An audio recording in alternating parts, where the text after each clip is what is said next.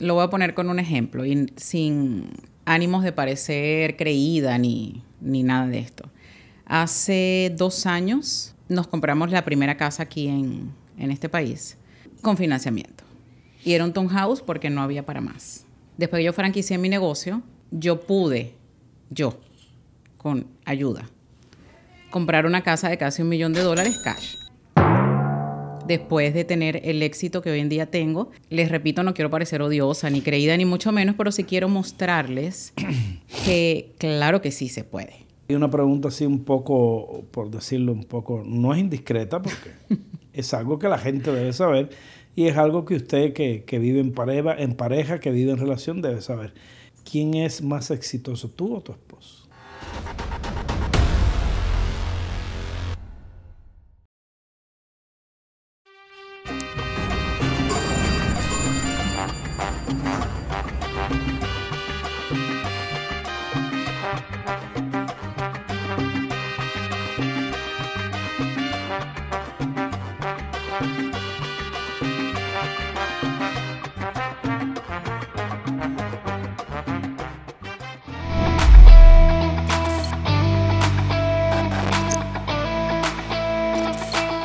Bienvenidos a un nuevo capítulo del podcast Muy Jardón. Yo soy su anfitrión Luis y démosle la bienvenida a JC Ramos. Hoy vamos a estar hablando de un tema súper, súper, súper interesante. Antes les doy las buenas tardes, buenos días, feliz madrugada, no importa la hora que nos esté mirando. Preparen comida y bebida preferida que vamos a estar hablando de un tema interesantísimo. Como siempre, un podcast para decir solamente la verdad. ¿Cómo estás, Jaycee? Bien, gracias. Señores, eh, eh, le presento a una mujer que ha sabido abrirse camino en, este mundo y ese es el objetivo de nuestro podcast, enseñarle a ustedes que después de esos días oscuros, como siempre digo, viene eh, la bondad, viene la, la abundancia cuando usted se ha dedicado a trabajar.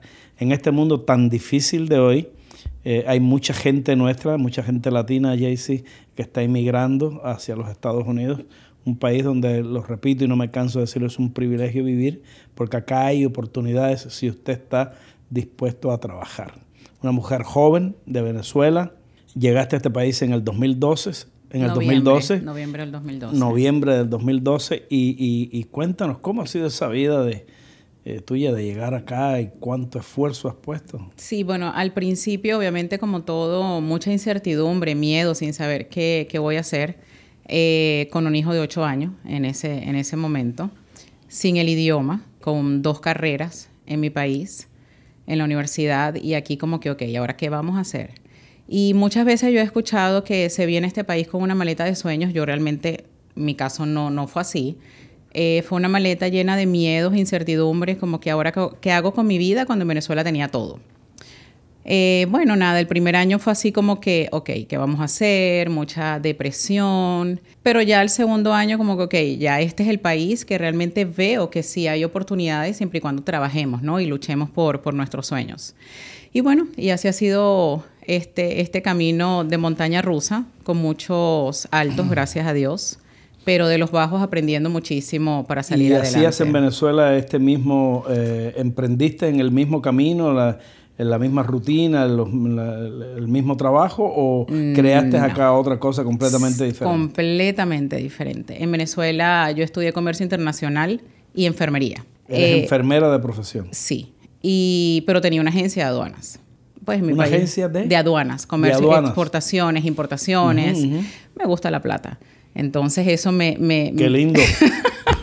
es más, vamos a, vamos a brindar por eso porque dijiste... Salud. Salud. Este bucana de 18 que está muy rico. Dijiste algo clave, algo importante y yo diría, por decirlo así, como una imagen poética, eh, eh, eh, clavaste tus ojos en la rosa del jardín. Porque hay mucha gente que le tiene, tiene miedo de decir en público que le gusta la plata. No, a mí no. Se notó. Qué bueno, se nota.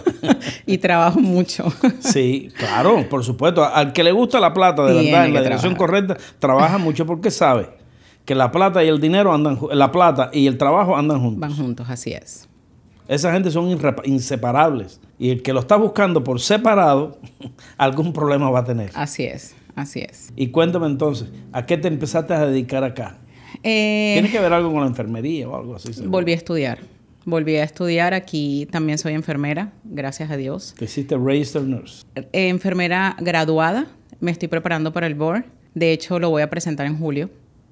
Espero me vaya bien. Ya lo he Te va presentado a ir dos bien, veces. claro que sí. Te graduaste de enfermera. ¿Qué haces acá? ¿Qué, Aquí- qué proyecto emprendiste? Eh, aquí tenemos eh, un medical spa. Amo la inyectología. Me encanta. Me encanta eh, la aplicación de Botox, filler, hilos, todo esto.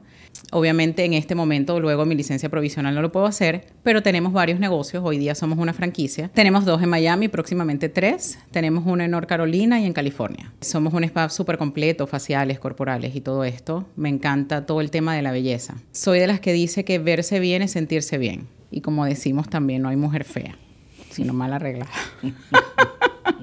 Y son franquicias. Quiere decir que esos negocios allá los corre otra persona. Otra persona, exacto. que es la verdadera dueña y tú recibes un por ciento de las- Mensual, una mensual regalía. de las operaciones. Correcto. Y tú la ayudaste, tiene el nombre tuyo. Sí, tienen mi nombre, los ayudo con el training, viajo constantemente, les doy apoyo en redes. Oye, un poquito, lleva trabajo eso. Sí, lleva bastante trabajo. Sí. Bueno, ya no hago nada, ya no hago faciales, ya no hago corporales, ya lo que hago es estudiar y dedicarme a los negocios.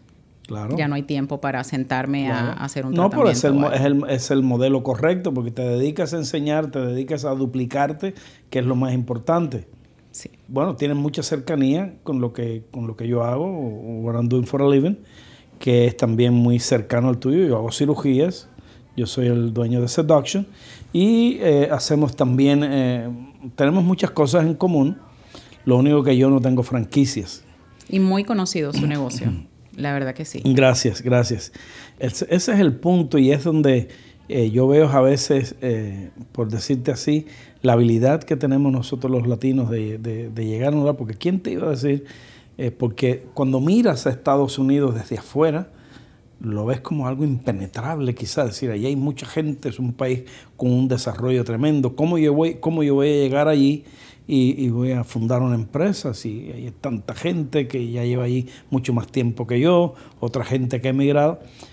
Y ahí está, y yo creo que juntos hoy le vamos a dar la respuesta a esa gente que nos mira de cómo es que tú, o en el caso mío, llegar a un país donde, donde uno piensa que ya todo está inventado, que todo está hecho y que cómo me voy a abrir camino y que todo eso va a marcha junto con el trabajo. Si vienes a este país y estás dispuesto, eh, después que abras esa maleta con miedos y con cosas de esas, los pones a un lado y metas ahí mucho trabajo, pues eh, el éxito está asegurado, ¿no? Así ¿No es. te parece? Sí, así es. Yo pienso también que creer es crear. Y si, y si uno cree en algo y trabaja sin descanso, claro que puede ser posible. Yo nunca pensé, por lo menos en mi país, mientras vivía en Venezuela, ir a una entrevista en televisión, atender a famosos, o sea, nada de eso. Y hoy en día me llaman mucho de algunos canales de televisión, salimos mucho en prensa, o sea, cosas que, como usted dice, un país impenetrable, que era lo que uno pensaba. O al llegar aquí, como usted también decía, ya todo está inventado, ¿qué voy a hacer? Si hay cientos de negocios como el que yo quiero colocar, porque a mí me va a ir bien? Cuando ya hay miles de negocios, pero no, es, es simplemente trabajar y marcar la diferencia en las cosas que nosotros hacemos. Oye, dime un poco ahora, hablando ya del tema de cómo lo lograste, cuéntame cómo fue ese inicio de la carrera esta que estás llevando y cómo se te ocurrió, cómo dijiste, bueno, yo voy a hacer algo de spa. ¿Qué, qué, qué fue la chispa? ¿Qué te hizo eh, pensar que podías hacer esto del spa? Y, Bueno, después de ese primer año sin saber qué, qué hacer, un día hablando con una amiga me dice, ¿por qué no te compras una máquina de esta que trae varias cosas para hacer varios tratamientos? un ocho en uno. Es cavitación y radiofrecuencia y cosas de esta. No quiero sonar odiosa, pero nunca me ha gustado tener un jefe. Me gusta manejar mi tiempo, tomar mis decisiones y todo esto. Y yo, ok, me parece, me parece bien. Y comencé a trabajar en mi casa, hice mis cursos y todo. Comencé a trabajar en mi casa, me empezó a ir bien y una amiga me recomendaba otra y la vecina me recomendaba la otra. Mi terraza la acondicioné como un pequeño spa un pequeño spa. hasta que yo estaba rentada Y yo decía, bueno, el dueño me va a sacar de aquí porque en vigilancia me están llamando tres, cuatro, cinco, siete veces al día de personas que están mirando a mi casa. O qué va a decir el dueño y esta mujer que hace ahí. Y bueno, renté una cabina, quedé corta también, tuve que rentar dos, hasta que solté el miedo y me independicé y renté un local. Y bueno, eh, eso fue hace siete años ya. Y como yo digo, ya lo demás es historia. Creo que mientras tenemos miedo a eso, a los desconocidos, sobre todo en qué es lo que nos pasa recién llegados acá. Tengo tanto en el banco y es lo que necesito completamente para invertir en lo que quiero hacer. Y si lo pierdo, ¿qué va a pasar? No, si se perdió, se perdió. Aprendemos de, esos errores para lo próximo que decidamos emprender, no cometerlos. Es que yo creo que es importante que la gente sepa algo. La gente dice, bueno, vamos a rezar, vamos a, tener fe en el Señor, etc. A veces cuando rezas lo que hay que pedir es, Señor, enseña a caerme, enséñame a caerme, túmbame, para, yo aprender, a levantarme. Para aprender, así es. para yo aprender a levantarme. Porque es que ahí algo tienes que arriesgar. Así es. Más vale arriesgar lo que tienes ahorrado que arriesgar tu vida haciendo cosas por ahí indebidas que van a, a macerar y van a manchar tu vida de por, toda la vida. Y eso hay que aclararse y decírselo a los latinos. Ahora mismo ayer yo estaba mirando la empresa cubanos, por hablar, por no hablar de otra nacionalidad. No estoy, yo soy cubano y que cuánto orgullo siento de mi gente. Y no hablo de, otras nacionalidades porque se puede mirar, prefiero hablar de la mía. Y cubanos recién llegados que ya están mm, eh, abordando un proceso legal por estar haciendo, eh, eh, actuando como bandoleros. Sí. Robando gasolina, haciendo esto, haciendo... Como yo me imagino que en toda nuestra nacionalidad tú debes conocer a alguien de Venezuela, la gente que llega aquí, que llega confundida y que cree que este país eh, o ven demasiadas películas y creen que en realidad las cosas son como las películas. Y en definitiva no es así. Este es un país de leyes recto y aquí la policía no le puedes no, no te van a pedir una mordida, ni puedes proponerle a la policía, eh, eh, porque no te va a funcionar. Claro, en otros países le decimos, te, damos, tú sabes, para la botella. Y tú sigues caminando, pero no, aquí no es así. Tienes que tener claro que cualquier delito lo, lo, vas a pagar caro. Entonces, volvemos a la misma fórmula. Yo creo que, que quizás esas cosas pasan también porque en nuestros países no estamos educados de esa manera. Siempre es más fácil ver por dónde nos vamos, que sea más fácil la llegada a la meta o, a cortar ese camino. Aquí no, y quizás por eso las cosas funcionan, porque aquí tienes que ir poco a poco. Ese es el sentido de este podcast, ayudar y, decirle a la gente nuestra, decirle la verdad de cómo son las cosas. Claro, en, en, este país es el país de, de, como se dice, el sueño americano y de las oportunidades. Y aquí podemos conseguir, como ya lo hemos dicho eh, en varias ocasiones, todas las cosas que queramos en la vida. O sea, simplemente tenemos que trabajar, ir por lo legal, porque imagínense, volviendo al tema de mi examen, que ya yo he presentado dos veces. En mi país, de verdad, me, hubiesen dicho, este, pero conoces a fulano, tú le pagas y ya tienes la licencia. Aquí no. Pero es que eso no te va a ayudar a tener éxito. Claro. De hecho, anoche yo voy a volver a empezar a estudiar hoy. Hoy empieza como ese curso de nuevo. Y son seis semanas de preparación. Y yo anoche le decía a mi esposo, yo no soy mujer de dejar las cosas a media, inconclusas, o sea, no, yo tengo que terminar lo que comencé y voy a volver a presentar por tercera vez y por cuarta y por quinta hasta que yo tenga mi licencia porque es lo que me apasiona hacer. ¿Y tu esposo no te coge miedo? ¿No tiene miedo? No. ¿De ti? ¿En qué sentido? no. Él es médico y él... ¿Y ejerce acá como médico? Eh, asistente quirúrgico. Ah, es asistente quirúrgico. Sí, lo que pasa es que él es un poquito grande, entonces no quiso hacer los steps. Grande de edad. Y de tamaño también. y de tamaño también. Óyeme, sí que bueno.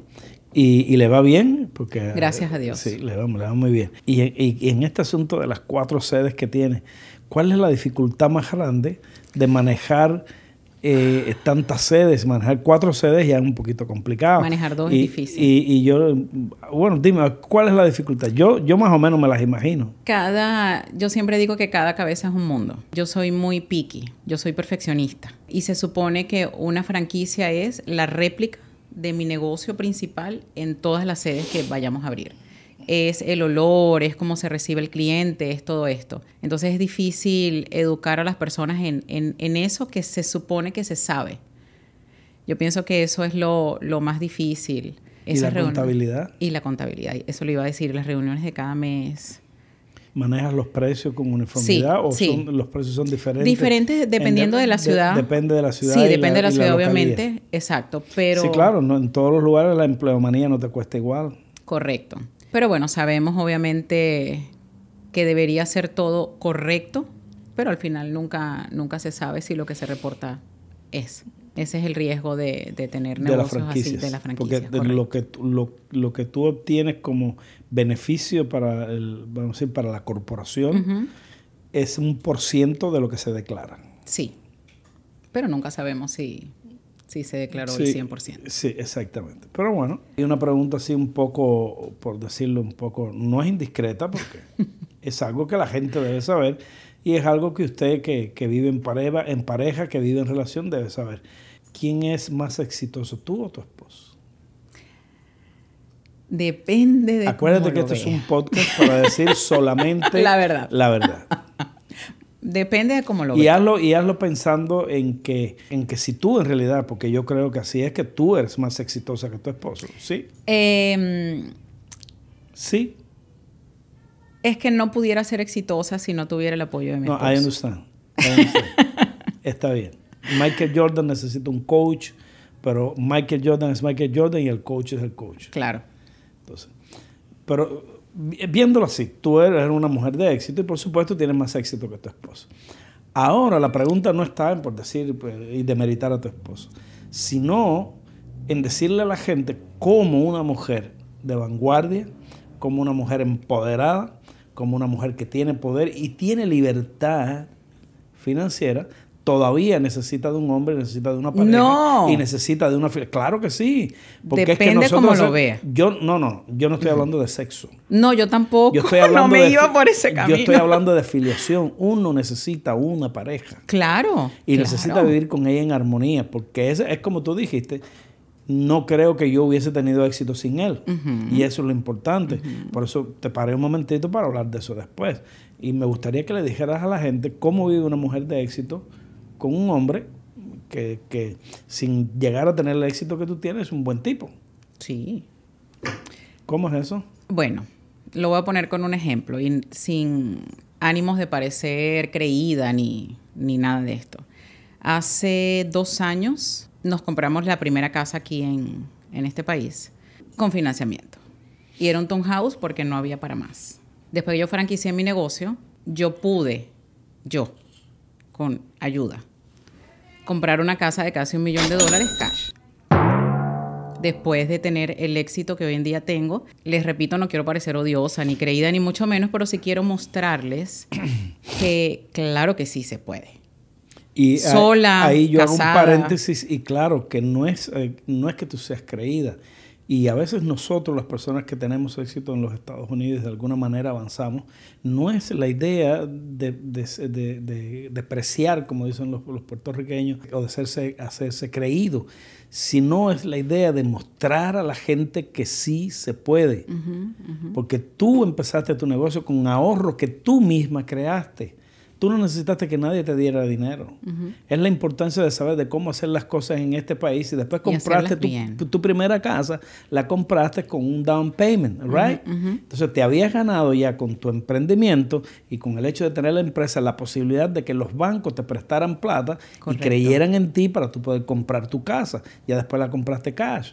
Y esa es la idea de mostrarle a la gente que sí se puede que no hay que ser hijo de, un don, de venir con un, apoyo, con una palanca, eh, eh, con, trabajando bien, poniendo la inteligencia que tú tienes y poniendo tus manos y el esfuerzo de tu familia, pues se puede lograr. Se puede lograr cualquier cosa, claro. Y no es que tú seas creída, es que ese eres tú y gracias que lo tienes. Y yo te diría que no, eh, eso hay que gritarlo a, a voces, que te va bien. Así es. ¿Y, tu esposo qué dice de todo? Yo me imagino que es un hombre feliz.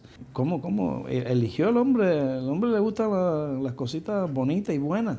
No, y, es lo que dice, oye, que, que, me, me imaginaba yo esta negrita de Guatire? Yo soy de Guatire, en Venezuela, no sé si usted ha escuchado hablar de, ese pueblito. sí, sí. Súper humilde. A mí, por azares de la vida, últimamente, bueno, yo tengo un, un hijo que está casado con una venezolana. Ok y bueno, ya llevan 15 años, tengo dos nietos de ahí. Y, y, y últimamente me ha tocado un equipo de Venezuela, mucha gente de Venezuela, buena gente Súper emprendedora. trabajadores. Me han tocado una cantidad de venezolanos tremendo. Sí. Y el productor de este podcast, que no es de Venezuela, pero es de Colombia. Ay, casi, casi. Estamos, estamos ahí. Estamos, Estamos ahí. ahí, así es. Oye, qué bueno, qué bueno. Yo te doy eh, muchísimas gracias por darme la, la No, oportunidad de, usted, de conversar con una mujer tan linda, con Gracias. una mulata de Guatire, que eres, que eres muy bella tienes, y, tienes, y tienes una sonrisa muy linda. Y felicito a tu esposo, porque el hombre tiene buen gusto. Y a usted que nos está mirando, amigo, pues síganos en Spotify, en Anchor, en Instagram, en Facebook. Síganos en la calle. Eh, ahí nos vemos. Dele like, dele like que hacen falta y suscríbase a nuestro canal. Y a ti, suscríbete también. Sí, gracias. Chao, gracias.